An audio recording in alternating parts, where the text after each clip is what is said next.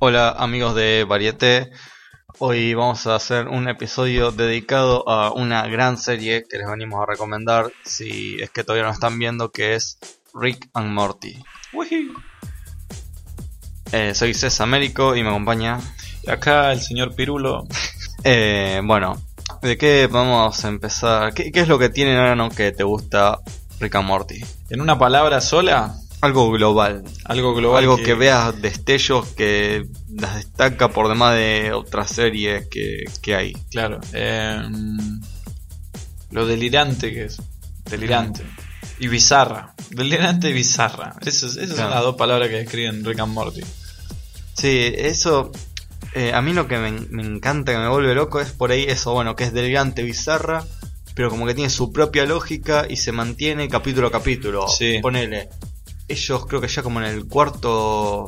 O cuarto, bueno, no sé, a partir del capítulo cambian de realidad y. Y bueno, y eh, se van a otra dimensión donde ellos siguen existiendo. Y eso, eh, que se ponen, que parece que eso que pasa en el capítulo 4, que cambian de realidad. Y en el capítulo 11 de la primera temporada te dicen, eh, te tienen algo como, pero acordate que nosotros nos cambiamos de realidad, donde los otros murieron o algo así. Y entonces eso es flasherísimo. eh. Eso por ahí, yo siempre como que quiero hacer un contraste con los Simpsons, entre Rick and Morty y los Simpsons, pero en su época dorada, en su, que es en el capítulo de... Ocho no sé, temporadas. Claro, así. ocho. Y bueno, y veo que eso por ahí como que la continuidad, eso es lo que quería decir, la continuidad en los Simpsons por ahí no estaba tan eh, aplicada Sí. como porque poner, que en un, no sé, eh, qué sé yo, poner lo de, lo de- ponele, lo de el asesinato de la esposa de Ned Flanders, el asesinato de Maud empieza, o sea, es como lo de, los, de las primeras cosas que se asienta sobre eh, la continuidad. Sí. Porque manera que ese capítulo ya es casi tirando para el 2000 me parece. Sí, sí, sí. sí. Y es como que ya pasaron años de Simpsons eh, para seguir... eh, o sea, como que se cansaron por ahí Claro. de que no haya cosas tan fijas y quisieron eh, decir, bueno, a partir de este momento todo lo que pasa a partir de cada capítulo se va a mantener. O sea, la, eh, Ned queda viudo, bueno, se va a mantener hasta eh, que sea toda la, la, la serie. Por ahí no pasaba con, no sé, las historias de los personajes, de dónde provenían, o los nombres, o esa, por dar un ejemplo, esa mm, especie de guiño que se da de que eh, Barney puede ser el padre de Nelson a veces por temas de características físicas o historias diferentes o hasta en un capítulo creo que se da a entender como cosas así. Después algo con lo que se juega que no tiene continuidad es lo de mm, lo, lo que no encaja por así decirlo que es lo del nombre de la madre de de Skinner Claro. que creo que a, a veces, o sea, yo tengo posta de haberme acordado que, de acordarme que eh, las citan como Inés y otras veces como Agnes. Sí. Entonces eso me parece que eh, los Simpsons se cansaron de que no haya algo fijo, una idea fija sobre cada personaje, entonces eh, lo quisieron revertir. Y eso es lo que tiene Rick and Morty, que capítulo a capítulo todo lo que aplican se va a mantener eh, a lo largo de toda la serie, va a ser una constante las cosas que estén aplicadas. Entonces, eso me parece que es una de las cosas que me vuelve loco. Después, las referencias a la cultura, a la cultura popular, eh, pero ya siendo un poco más actualizadas a partir del 2000 en adelante, digamos. O sea, mencionan Inception, mencionan, qué sé yo, no, ahora no me acuerdo bien qué otras cosas mencionan. Por ahí Twitter me parece, o cosas así. Y bueno, eso suma bastante en las series cuando tienen referencias culturales o actuales. Y después las referencias filosóficas o eh, no referencias filosóficas, sino que consta de una idea de una idea o parte de un de algún principio. Eh, por ejemplo, creo que es el el primero de la segunda temporada que trata sobre eh, no me acuerdo si es el principio de incertidumbre o algo por el estilo. ¿De Rick and Morty? Sí. El de la. Es como que se subdividen, se van subdividiendo. en- No, ese es uno de la segunda temporada. Sí, el primero de la Pero... segunda temporada creo que es. ¿El primero? Sí, porque el, el primero, el último de la primera Sí, temporada sí, termina como en un en un. ¿Cómo mierda se llama esto cuando hacen terminar la serie así? Eh, bueno, no me acuerdo. En un, cliff, en un cliffhanger. Termina un Sí. cliffhanger que es como que no se sabe qué va a pasar. Y en la segunda lo retoman y bueno. Hacen eso al principio de incertidumbre, que es eh, dividir la realidad como hasta 16 veces y todo no va saliendo bien porque en una realidad no están asincronizados Sí. y eso es genial, eso es, es una locura meter Sí, algo muy complejo, nunca visto en los dibujitos eh, occidentales. Eh, dibujitos, perdonen todos los que me están escuchando.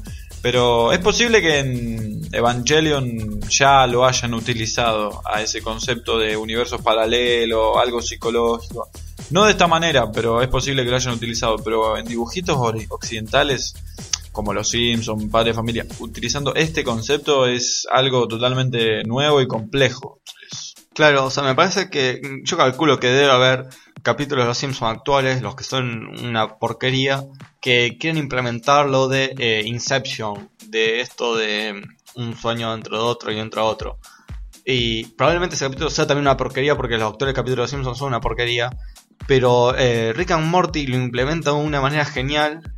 Puede ser porque sea novedoso, por lo que sea, pero lo implementa a esa idea. Eh, ya creo que en el primer capítulo es así. Y, y es, eh, es genial. O sea, todas las ideas filosóficas que hay eh, es una locura. O sea, eh, Rick haciendo suicidar al diablo o cosas por el estilo. Y para colmo que se repite capítulo a capítulo siempre con una idea nueva. No Claro. es como un molde de capítulo tipo Los Simpsons que una situación va enca- encadenando o desencadenando Sí, otra algo acción Hitchcock hablaba de que una pequeña cosa desencadenaba. Claro. una gran. totalmente. comple- Exacto. cosas completamente diferentes. El. El MacGuffin. Y. El.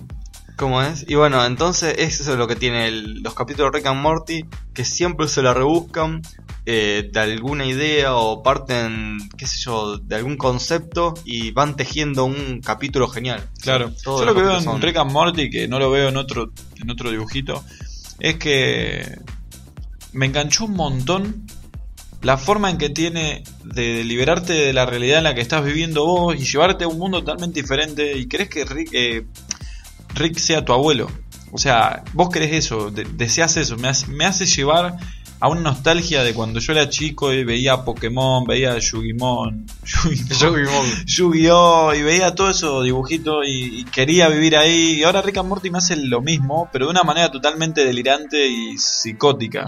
Y yo creo que es una analogía a lo que es la sociedad hoy en día, de que todos queremos escapar a un universo totalmente diferente, ya sea con clones o con un tiempo modificado o con nuestro abuelo asesino. Claro. Y también otra cosa para destacar que me encanta es eh, lo de... mm, Bueno, otra cosa de la continuidad, antes que me olvide, de lo que hablaba, es, es el capítulo donde meten al Mr. Bananín, me parece que es. Que, ¿sabes genial ese capítulo? Sí, que sí, todo sí. recuerda algo diferente y nadie se acuerda de la foto inicial o la cómo, era, cómo estaba Y compuesta van creando los personajes. Y, y, o sea, que es como algo referencia a Total Recall, que implantan recuerdos. Eh, esto es faloperísimo lo que estamos Que hablando, pero mírenla por hay el amor una de Dios. escena muy cómica que está en la playa y hay una heladera y, y la hermana de Morty está con la heladera y la heladera le dice siempre te voy a recordar heladera Ah, sí, y se crea una heladera es muy cómico.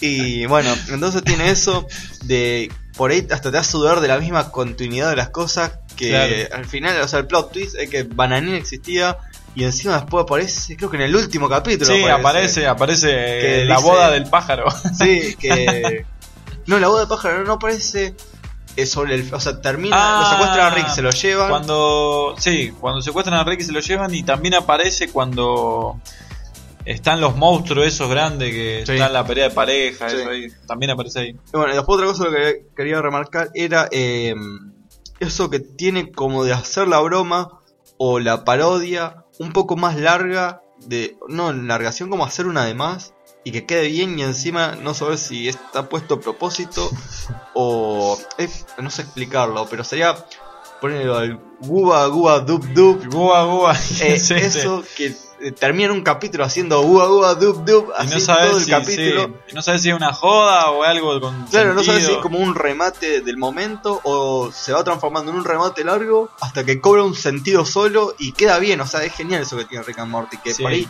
un. Hasta Tiny Rick, me acuerdo en uno de los capítulos cuando creo que, Es verdad. que, aumenta, que aumenta, que crea un, un paso y como que todos lo bailan y dice.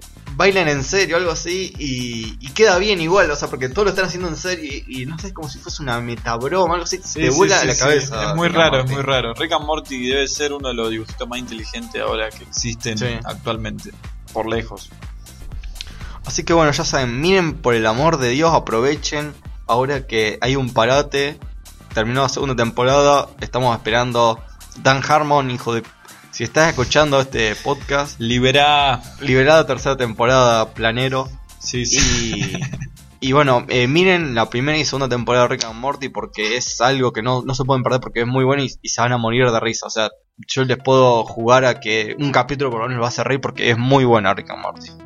Por lo menos a todos los amigos de los que les recomendé la serie o que me las recomendaron a mí nunca lo vi, les pido perdón por recomendarles tan buena serie y, y esclavizarlos a Netflix un rato de, largo de tiempo. Y a quien me la recomendó y nunca la vi y después la terminé viendo por mi cuenta, les pido perdón.